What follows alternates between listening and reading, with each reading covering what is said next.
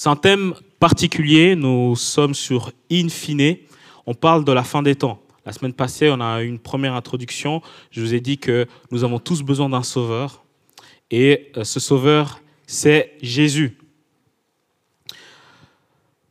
Il est mort, il a pris ses fautes sur lui, enfin nos fautes sur lui, dans le sens parce que lui, il était sans péché. Mais nous, qui ne sommes pas parfaits, il a pris ce qui, il a pris notre condamnation sur lui et il est mort. Après, il est ressuscité, il a vaincu cette mort et il est monté au ciel. Avant de monter au ciel, il a promis à ses disciples qu'il reviendra. Il reviendra parce que l'Ancien Testament a toujours annoncé un royaume éternel de Dieu. Et Jésus est ce Messie qui doit venir établir le royaume de Dieu sur terre.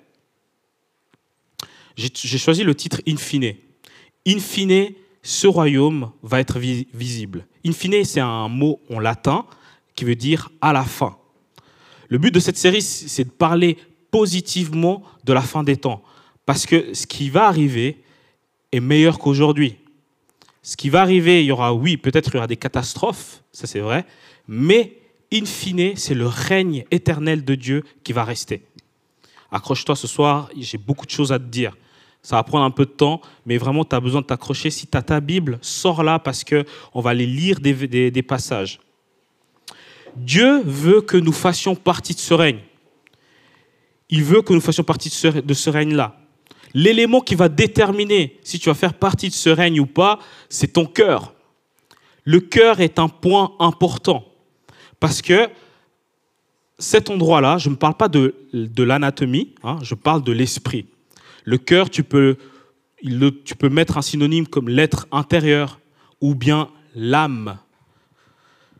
C'est quelque chose qui va vivre éternellement. Et la vie éternelle, elle peut être avec Dieu ou c'est la mort éternelle, les ténèbres ou le néant éternel, ça veut dire être loin de Dieu. Et Satan, c'est un ancien ange qui s'est rebellé contre Dieu. Et l'enfer est son destin. Il veut amener le plus de personnes possible avec lui en enfer. Et il sait que toi et moi, nous sommes précieux pour Dieu. Je ne sais pas si tu savais, mais tu es précieuse pour Dieu. Tu comptes énormément pour lui. Et Dieu, il va tout faire pour t'attirer à lui. Il va tout faire. Mais Satan, il est malin. Et il sait où, est-ce qu'il il sait où il doit attaquer. Il a bien compris que c'est le cœur qu'il faut attaquer. Ton être intérieur. C'est là où il y a toutes tes pensées secrètes. Même quand tu souris et que, en fait, dedans c'est mort, c'est là que je parle, de ce cœur-là.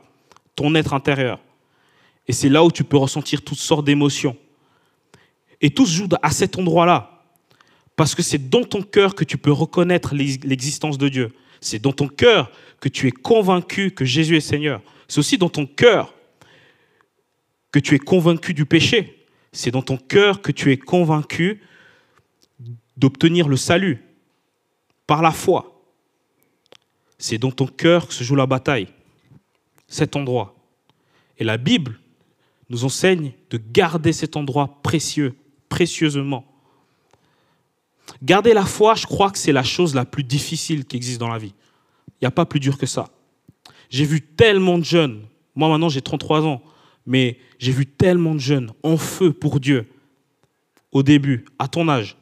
Et peu à peu, à cause des changements de circonstances de la vie, je sais pas, ils ont peut-être, certains ont rencontré des filles ou un gars, d'autres ont commencé des études, un déménagement, un divorce des parents, le sport, peu importe quel type de changement, Dieu a été relégué à la deuxième place. Petit à petit, Jésus n'a plus eu la place de, euh, favorite dans leur cœur. Jésus est devenu, en gros, euh, a eu moins d'intérêt dans leur vie. Et j'ai vu des personnes abandonner complètement la foi. Je te jure. Parfois, j'ai même vu des gens oublier Dieu. Malheureusement, il y en a beaucoup qui vivent comme ça. Ils vivent selon leur ambition personnelle et pas selon le plan de Dieu. Et même d'ailleurs, quand aujourd'hui Julie nous a demandé de, de nous focaliser à essayer d'entendre Dieu, le Saint-Esprit est encore venu, encore venu me dire, mon plan est meilleur que le tien. Et ça, je le partage. Il me l'a dit à moi personnellement, mais je le partage. Son plan est le meilleur. Il est meilleur que le tien. Et vivre pleinement pour Dieu, c'est difficile. Il y a un effort à faire de notre part pour cela. Malheureusement, beaucoup donnent, donnent à Dieu une place d'assurance, tu vois, dans le sens pour servir leur ambition. Ils ne reconnaissent pas le plan principal de Dieu. Le pire, c'est de voir ces gens échouer dans leur plan et d'accuser Dieu d'être l'auteur ou de ne rien avoir fait. Et ça, c'est le comble de la bêtise. Et moi-même, je fais partie de, ce gens -là, de ces gens-là. Toi aussi, fais pas genre que c'est les autres. Fais pas genre. Et souvent, on est comme ça. On fait nos propres plans et ensuite on accuse Dieu parce que ça n'a pas fonctionné, parce qu'il n'a pas entendu nos prières. Et remettons-nous en question et regardons à notre cœur. Est-ce que je sers réellement le royaume de Dieu ou est-ce que je sers mes propres ambitions? Et en réalité, quand tu sers le royaume de Dieu, ça je l'ai dit la semaine passée, tu vas te rendre compte que le plan de Dieu est encore beaucoup plus ambitieux que le tien. Il va encore plus loin. Jésus, parce que il va beaucoup plus loin parce qu'il connaît ta valeur, il sait qui tu es, il sait toutes les capacités qu'il y a en toi. Jésus il a dit, je vais revenir. Il a parlé de son, retour. Il a dit son retour va surprendre, il va revenir comme un voleur dans la nuit. Les gens vont continuer à danser, à, à rire, à se marier, etc. Et tout d'un coup, paf, le retour de Christ va les surprendre. Aujourd'hui, si tu dois retenir quelque chose, c'est cette phrase. Je dois me préparer au retour de Jésus sur terre. Il ne faut pas avoir peur. Je te dirai à la fin comment tu peux le faire. Mais tu dois le savoir et l'entendre. Jésus est monté au ciel avec une promesse de revenir et c'était il y a 2000 ans. Dieu a fixé un jour, une heure que personne n'est au courant, mais seul Dieu a fixé cette, heure-là. Un jour, une heure où il va revenir. Même Jésus lui-même n'est pas au courant. Et certains passages aident à comprendre la chronologie des événements jusqu'au retour de Christ. Tout d'abord, il y aura l'apostasie. L'apostasie, ça veut dire l'abandon et le rejet par la population de la foi. Et l'apostasie va venir, le rejet complet de la foi. Et ça commence déjà maintenant. Tu sais, nos lois et notre façon de penser vient, de la Bible. Nous sommes une, une société judéo-chrétienne. Et petit à petit, aujourd'hui, plus que jamais encore, les gens veulent se détacher de ça. Les gens mettent en doute ce que la Bible dit. Et je trouve cela vraiment dangereux. Et la façon de penser du monde va contre Christ. Et ça, tu dois le savoir. Le monde se détache de la Bible. Les gens s'appuient sur leur propre vérité et ils, refusent la vérité que la Bible propose. Et on ne doit pas avoir peur du monde, au contraire, mais on doit être courageux en choisissant la vérité de Jésus. C'est ce qu'on doit faire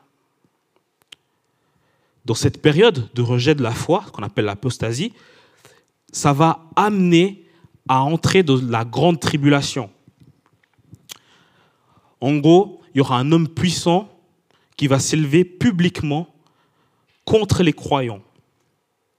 Cet homme, qu'on appelle l'impie ou l'homme de péché dans la Bible, peut-être ça peut être une femme, hein, on ne sait jamais, est probablement un chef de guerre ou un chef d'État, un politicien, euh, ou, un chef de guerre, comme j'ai dit tout à l'heure. Il va pousser les gens à rejeter la foi. Vraiment le rejeter à son maximum. Les croyants du monde entier seront persécutés. Et ce chef d'État mondial ira même jusqu'à se déclarer lui-même Dieu. Il va s'asseoir au temple à Jérusalem et va dire que c'est lui Dieu. Et il agira sous la puissance du diable. Mais ce qui est merveilleux, c'est que durant cette période-là, l'Église sera enlevée par Jésus-Christ.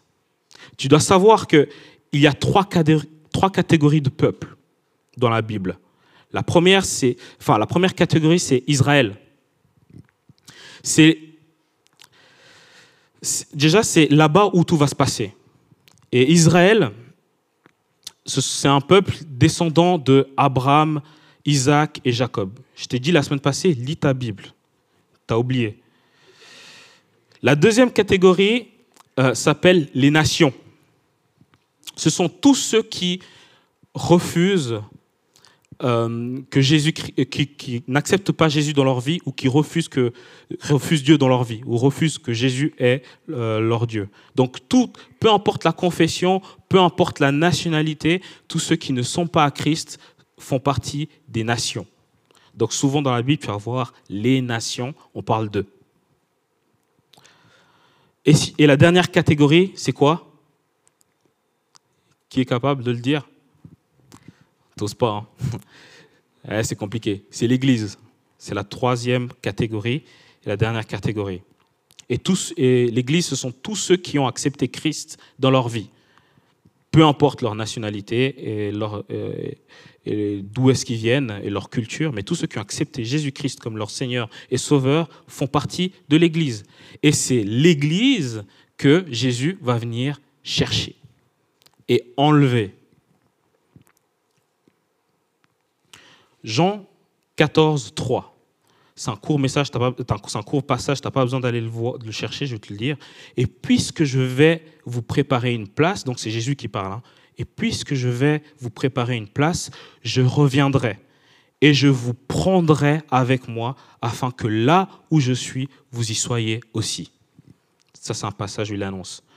Un autre passage dans les Thessaloniciens, c'est 1 Thessaloniciens 4, 15, 18. C'est marqué Le Seigneur lui-même a un signal donné à la voix d'un archange et au son de la trompette de Dieu, descendra du ciel et ceux qui sont morts en Christ ressusciteront d'abord. Ensuite, nous, serons, euh, nous qui serons encore en vie, nous serons tous ensemble enlevés avec eux sur la nuée à la rencontre du Seigneur, dans les airs. Et ainsi, nous serons toujours avec le Seigneur. Par surprise. Un claquement de doigts. Luc 17, 30 euh, dit aussi, il, en ira de même le jour où le Fils de l'homme apparaîtra. Donc on parle de Jésus. Je vous le dis, cette nuit-là, deux personnes seront dans un lit. L'un sera prise et l'autre laissé. Deux femmes moudront ensemble, l'une sera prise, l'autre laissée. Deux hommes seront dans un champ ou dans un terrain de foot. L'un sera pris et l'autre laissé. T'imagines? Si c'est Messi, c'est galère. À un moment donné, d'un claquement de doigts, un clin d'œil, l'église sera enlevée. T'imagines la panique s'il y a des chauffeurs de bus, de train, galère, loin.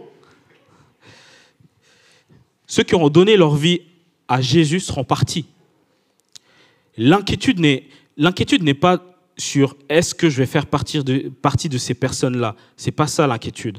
Parce que du moment que tu as donné ta vie à Christ, tu fais partie de l'Église et tu seras enlevé.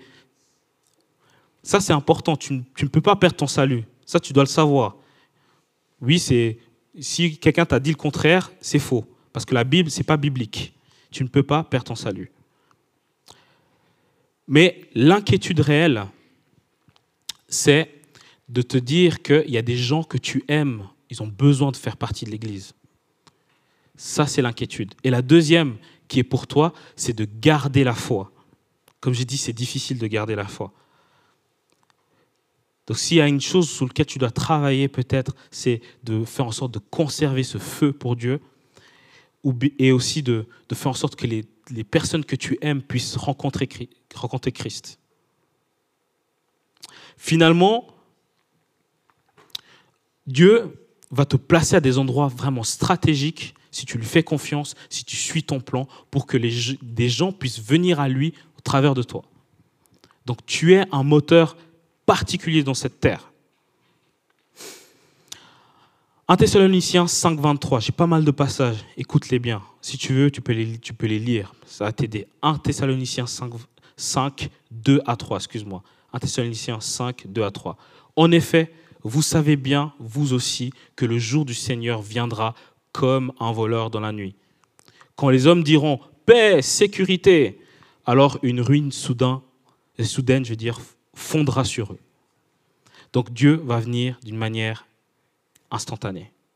2 Thessaloniciens chapitre 2, tu compris, il hein, faut lire Thessaloniciens si tu veux parler de, comprendre les choses de la fin.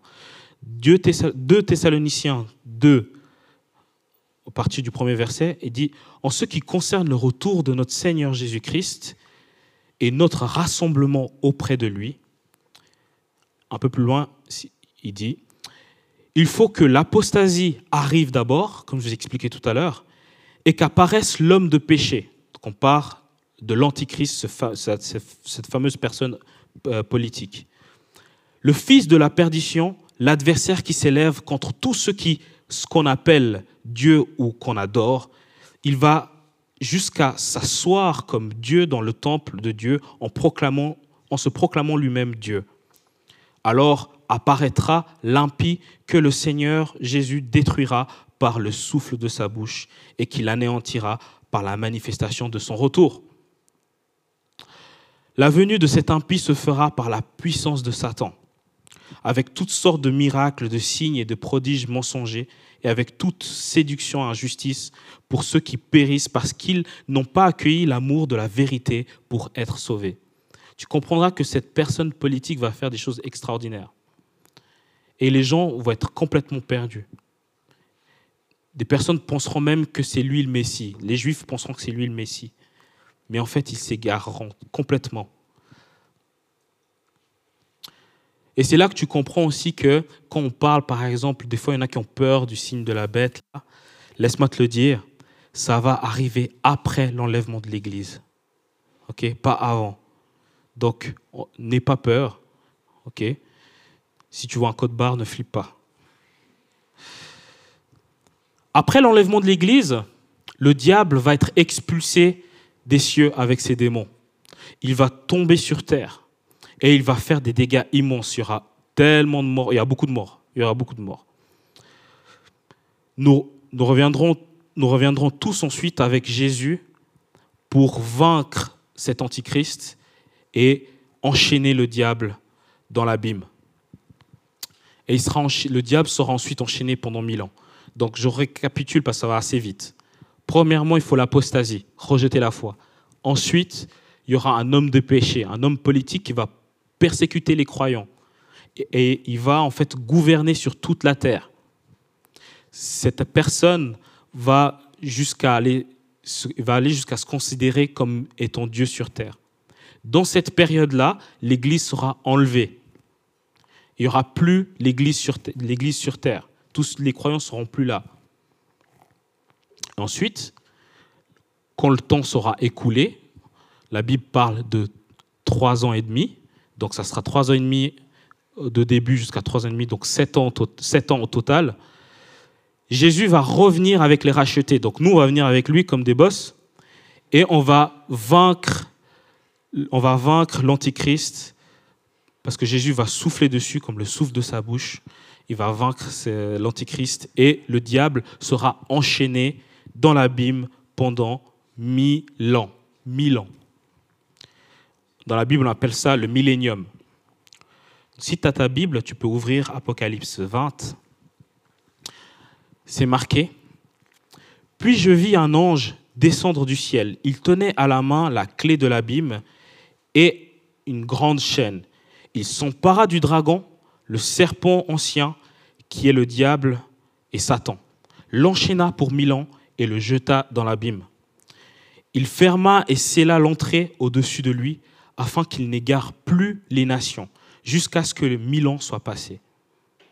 Ce que tu dois comprendre, c'est que durant cette période de mille ans, qu'on appelle le millénium, nous serons dans un royaume visible, terrestre de Jésus.